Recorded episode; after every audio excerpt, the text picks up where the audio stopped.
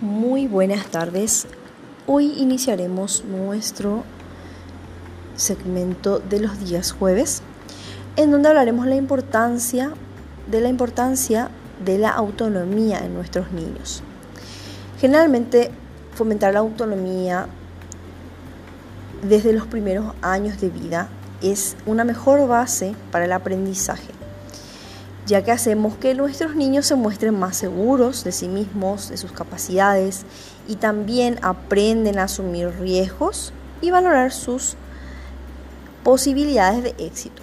Por su parte, un niño dependiente requiere de más ayuda continuamente y tiene más lo que sería menor iniciativa y suele presentar problemas para el aprendizaje y relacionarse también con los demás. Ayudar a los niños a ser un poco más autónomos es una tarea relativamente sencilla, ya que se trata de permitirles tomar decisiones y asumir responsabilidades.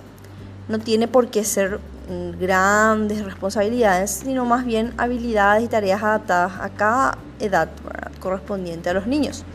Como por ejemplo, para los niños más pequeños sería algo más sencillo, como recoger los juguetes.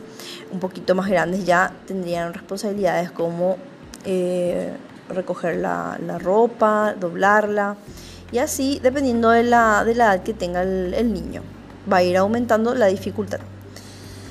Esto radica también en ser conscientes de que tenemos que permitirles que se equivoquen, a la vez que le dejamos hacer sus tareas y darnos cuenta de que no debe haber prisas, porque ese es el mayor enemigo para fomentar la autonomía de los pequeños.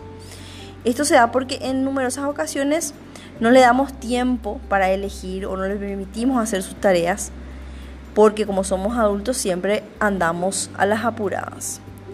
Bueno, este sería el primer segmento semanal de la importancia de la autonomía en los niños y estaremos de nuevo el jueves viendo las diferentes tareas que podemos ir aplicando conforme vayan teniendo dos 4, 6, 7, 8 y hasta 12 años de edad.